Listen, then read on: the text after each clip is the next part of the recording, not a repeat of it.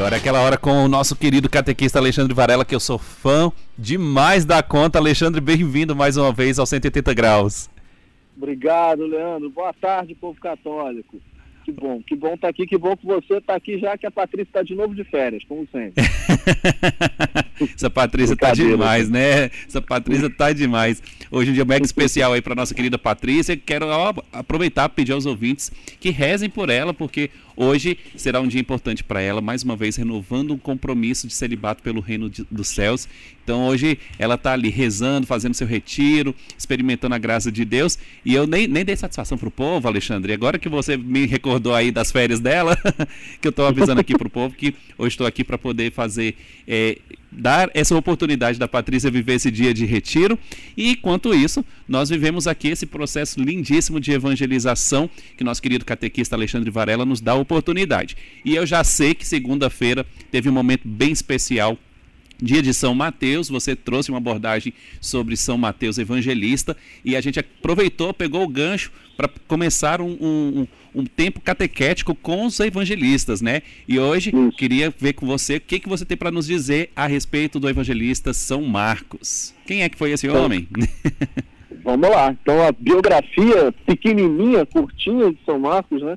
Ele nasceu em Jerusalém, e ainda ele era jovem quando aconteceu a crucificação de Cristo, quer dizer, ele, ele entre aspas, né, viu ali a movimentação, já, já tinha nascido, mas era jovem, né, talvez não entendesse profundamente o que aconteceu, mas a família dele estava envolvida, né, ele, se, ele acabou se tornando discípulo de São Pedro, ah, muito provavelmente por influência da mãe, né, de São, de, da mãe, da, da, da mãe que deu abrigo para São Pedro, a gente vai ver a mãe de São Marcos, dando abrigo para São Pedro quando São Pedro foge da cadeia, né? São Pedro está lá na prisão, cadeia, até parece que ele é criminoso, na prisão, né? Colocado lá pelo Herodes, e aí o anjo aparece lá e ajuda São Pedro então a sair a, a, da prisão. Ele acaba se refugiando na casa da mãe de São Marcos, que é citada na Bíblia como Maria de Jerusalém, no, no, nos Atos dos Apóstolos 12, né? no capítulo 12 dos Atos dos Apóstolos.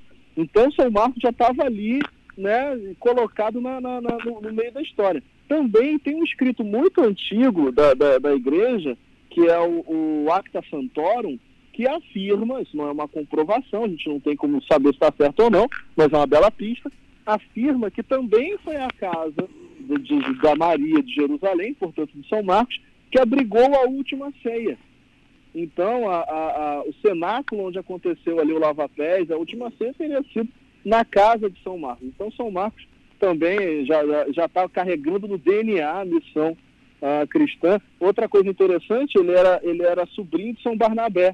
Né? Se você lembra aí dos escritos, São Barnabé, ele era companheiro de viagem de São Paulo, apóstolo. Né? Então, uh, São Barnabé foi um dos grandes missionários da Igreja Católica. Então São Marcos está muito bem parado ali, né? né? Filho da, da, da, da, abrigou São Pedro na casa dele, talvez tenha recebido a última ceia na casa dele, né? É sobrinho de São Barnabé, então assim, tá bom, né? Então assim, já tem credencial para se tornar um grande discípulo, naturalmente se tornaria um grande discípulo de São Pedro. E aí ele foi, enfim, andou lá com São Pedro o tempo todo e acabou indo para Roma com São Pedro também. E é em Roma que ele começa a fazer os registros, porque aí, como eu falei no programa passado, né, a prioridade naquele tempo era a tradição oral, não é como hoje, que a gente escreve primeiro e discute depois. Naquele tempo, primeiro se falava, depois se registrava. Quando São Pedro vai para Roma, ele já tem do, dois problemas. Primeiro, ele já está bem mais velho, e segundo, ele, você tem o início das perseguições. Né? Roma não era exatamente favorável ao cristianismo. Então, São Marcos começa a registrar as pregações orais de São Pedro. Né? Então, ele começa a, a falar: bom, vou registrar isso aqui porque né, pode, dar, pode dar algum problema, São Pedro já está velho, pode ser perseguido, enfim. Então, é melhor eu registrar. Então, ele começa a fazer ali os registros da, da, de São Pedro. E depois da morte, da pregação oral de São Pedro, depois da morte de São Pedro e São Paulo, ele vai então, eh, ele mesmo, uh, espalhar né, a, a, boa nova, aquilo que ele tinha registrado da pregação de São Pedro, por outros lugares. Então a tradição vai contar para a gente que ele vai primeiro para o Chipre, cria comunidade no Chipre, pega no Chipre, depois a, a, a, prega no Chipre, depois vai para a Ásia Menor e termina os seus dias no Egito. Né? Então, assim, ele espalhou ali na Ásia Central, Norte da África, Oriente da, da, da, da, da Europa, a palavra, a pregação que veio de São Pedro e que depois ele registrou no que se, no que se tornaria um dos evangelhos. Fantástico. E falando do, do Evangelho agora, o, o, Alexandre, é, como que é o Evangelho de São Marcos? Né? A gente sabe que ele é um Evangelho que não tem tantos capítulos, mas explica para a gente é, nessa é, dinâmica dos evangelistas, como que é o Evangelho de São Marcos? Então, assim, a gente falou na, na, na semana passada que o Evangelho de São Mateus era para os judeus recém-convertidos. Então ele tinha ali uma pegada ah, de explicar o cristianismo para os judeus. Então ele até falava dos ritos judaicos, ele falava bastante do Antigo Testamento. Para quê? Para referenciar o contexto judaico e levá-los para Cristo. Então, Marcos já tem outra preocupação. Vamos lembrar que ele começou esses escritos em Roma. Então, a, a, a, o principal foco de São Marcos é apresentar o cristianismo aos gentios romanos, né? aos romanos que não conheciam nada do povo hebreu. Então, ele, é, é por isso que no, no Evangelho de, de São Marcos, você vai ter um maior contexto da história da salvação, um maior contexto do povo judeu. Né? Então ele vai explicar as coisas, ele vai explicar as tradições judaicas, coisa que São Mateus não fazia.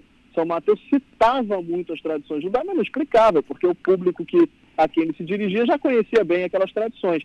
Mas São Marcos não. São Marcos precisava contextualizar aquilo e precisava explicar o que ele estava falando, porque os romanos não conheciam. Então você vai encontrar, esse evangelho é inclusive bom para a gente, né? Todo um contexto ah, ah da, da, da, da, da tradição hebraica ah, explicado, esmiuçado e detalhado. Você também vai encontrar uma apresentação maior de São João Batista, que é um profeta importante para entender a missão de Cristo. De novo, os outros evangelhos, São Mateus, por exemplo, não vai fazer isso, porque ele vai falar de São João Batista, mas a, a, a, não precisa explicar, os judeus conheciam São João Batista, era um profeta do povo hebreu. Né? Agora, o povo romano não fazia ideia de quem era, então ele faz uma apresentação maior aí de São João Batista. Né? Por isso que o evangelho de São, São, São Marcos vai ser caracterizado pelo símbolo do leão, porque ele começa com aquele que brada no deserto, que é São João Batista. Né? Então, então ele começa com essa característica né, de explicar muito o contexto para poder fazer o quê? Apresentar Cristo.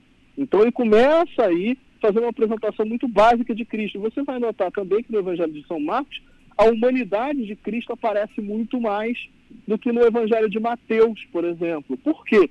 Porque Mateus queria falar sobre a identidade messiânica de Cristo. Então, ele queria falar, olha, Cristo é o Messias, porque ele estava falando com o povo hebreu já. Né? Agora, São Marcos não, ele precisa começar do zero com o povo romano. Então ele precisa começar dizendo, olha, Deus, Cristo, é um homem, é verdadeiramente um homem, totalmente um homem. Então ele vai mostrar a humanidade de Cristo, mas ao mesmo tempo vai explicitar em várias passagens a, a divindade de Cristo. Então é principalmente em São Marcos que a gente vai ter a exata noção de que Cristo era verdadeiramente totalmente homem, verdadeiramente totalmente Deus. E ele precisava mostrar isso para os romanos. Ele não, não podia ver, é, é, é mostrar Cristo para os romanos como, sei lá, um extraterrestre iluminado que apareceu. Não, não é isso. É um homem que andava sobre a terra, nascido de uma mulher, mas que também é Deus. Então ele faz uma apresentação um pouquinho mais complexa de Jesus Cristo é, para os romanos. E é ele que vai dar vários nomes, né? Aí até para deixar clara a divindade de Cristo, das suas naturezas divina e humana, ele vai chamar Cristo de filho de Deus, de filho do homem, né, de filho amado, amado este é meu filho amado e, e, e nele coloco a minha salvação. Ah, de mestre, de rabi, de libertador, senhor do sábado, ressuscitado. Esses são os, os adjetivos que, que São Marcos vai colocar na pessoa de Cristo para poder passar a mensagem correta para quem não conhece nada, né, para os romanos. Tudo isso para construir aí a imagem ah, não apenas do Messias, porque os Messias, o Messias não interessava para os romanos. Os romanos não estavam esperando Messias nenhum, né? Quem estava esperando eram os judeus. Então, no Evangelho de Mateus, a, a, a, a fala sobre o Messias era muito importante. No Evangelho de São Marcos, ele está falando para quem não conhece nada, então é mais importante falar que existe um homem, homem verdadeiramente homem, que também era Deus, verdadeiramente Deus. Então, por isso você tem essa cristologia uh, um pouquinho diferente da de, da de São Mateus. E é também o evangelho que vai apresentar o segredo messiânico, né? Porque o evangelho de São Marcos, ele faz uma caminhada.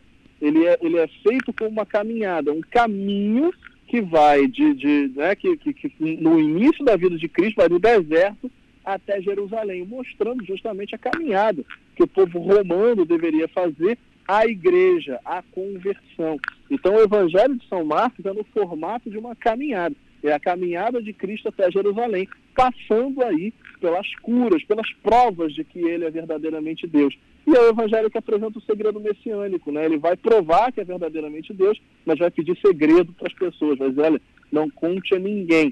Né? Você precisa encontrar verdadeiramente Cristo para poder encontrar verdadeiramente Deus. E essa é uma das mensagens aí do Evangelho de São Marcos. Você precisa encontrar a igreja para que só através da igreja você de fato encontre o Cristo e, portanto, Deus. E isso tudo de uma maneira, você falou que é um evangelho mais curto, e é verdade, de uma maneira muito é, contraída, muito curta, né? Porque, de novo, você está tentando atrair a atenção de quem nunca estava esperando por aquilo. É diferente, o judeu estava esperando pelo Messias. Então, você chega lá com uma coisa falando do Messias, é, você gera um interesse. Você chega no Império Romano, que não quer saber de cristianismo, e, e resolve falar de um homem né, que também era Deus, é, se isso não for palatável, se não for muito fácil de ler, muito rápido de ler, dificilmente consegue despertar interesse. Então, São Marcos tinha o Evangelho preparado para falar de Cristo para os gentios romanos. Tal qual nos tempos de hoje, né? Que as pessoas gostam é, da, da, linguagem mais aproximativa, a linguagem um pouco mais. É, já, já como se tivesse mastigado, né? Eu acho que uma característica forte também que eu é, verifico, que eu, quando faço os meus estudos do Evangelho de São Marcos, eu percebo é que a linguagem é fácil de compreensão até mesmo para nós, né? Nos tempos de hoje, e é o que o, o povo realmente se sente. É, claro, existem categorias de, de estudiosos, enfim, que gostam de diversas dinâmicas, que gostam de, às vezes, de um texto mais rebuscado, outros de um texto mais simples. Mas é interessante isso que você acabou de trazer para nós. A quem se destina a mensagem, né? Então, Marcos é, tem esses elementos fortes que você trouxe para nós, sabendo o para quem ele iria falar. Então, por que, que ele aborda é, João Batista de uma forma diferente? Por que disso tudo? E aí, quando a gente conhece a realidade, o contexto histórico daquele evangelista, isso fica para a gente bem mais é, fácil de compreender, até para a gente compreender o, o contexto do, do texto que estava sendo escrito. Então, a riqueza, minha gente, do que está acontecendo com esses encontros nossos com o Alexandre de segunda e hoje e na próxima semana dando sequência aí nos evangelistas, para que a gente consiga fazer é, a nossa leitura, nosso estudo bíblico, a gente possa é, debruçar sobre os evangelhos e entender melhor por que foi usado daquela forma, aqueles termos, por que, que é, o, o evangelista de que forma ele quis de fato levar a mensagem do evangelho para a gente. Alexandre, muito obrigado mais uma vez já estou ansioso pelo próximo evangelista, viu? Eu que agradeço, viu, Leandro? Obrigado, você observou muito bem a questão da simplicidade do evangelho de Marcos. É realmente um evangelho para o nosso tempo, para a geração Twitter, né? Sim. Mais rápido, mais simples, inclusive em termos de linguagem, você também reparou muito bem. Uh, o de São Mateus, até pela, pela erudição de São Mateus, ele era, ele tinha uma linguagem mais rebuscada, mais difícil. São Marcos é todo direto, né? Então é, é uma linguagem mais rápida mesmo é mais é, uma lança mais afiada, porque ele precisava ele precisava ir mais fundo, porque ele estava falando com quem não queria saber do Messias, Exato. diferente de São Mateus, né, que já tinha ali um contexto preparado para ele. Então é realmente isso. Nosso próximo evangelista vai ser então São Lucas. Opa. Então na segunda-feira a gente vê São Lucas que completa com um evangelho que é completamente diferente dos outros, que é o de São João, daqui a uma semana na outra quarta, porque esse Marcos, Mateus e Lucas são os, os evangelhos sinóticos, né? Eles podem ser lidos. Opa, caiu a nossa linha Então eu e você já vamos ficar aqui ansiosos, esperando para segunda-feira a gente conhecer mais sobre o Evangelho de São Lucas. Anota aí, já vai fazer seu estudo, já vai se preparando, porque na segunda-feira a gente vai conhecer mais com o nosso querido catequista Alexandre Varela sobre São Lucas. Infelizmente a linha caiu, mas a gente também já estava estourando um pouco o nosso tempo. Nós vamos agora para um brevíssimo intervalo. Quando a gente voltar, a gente volta com mais música para você.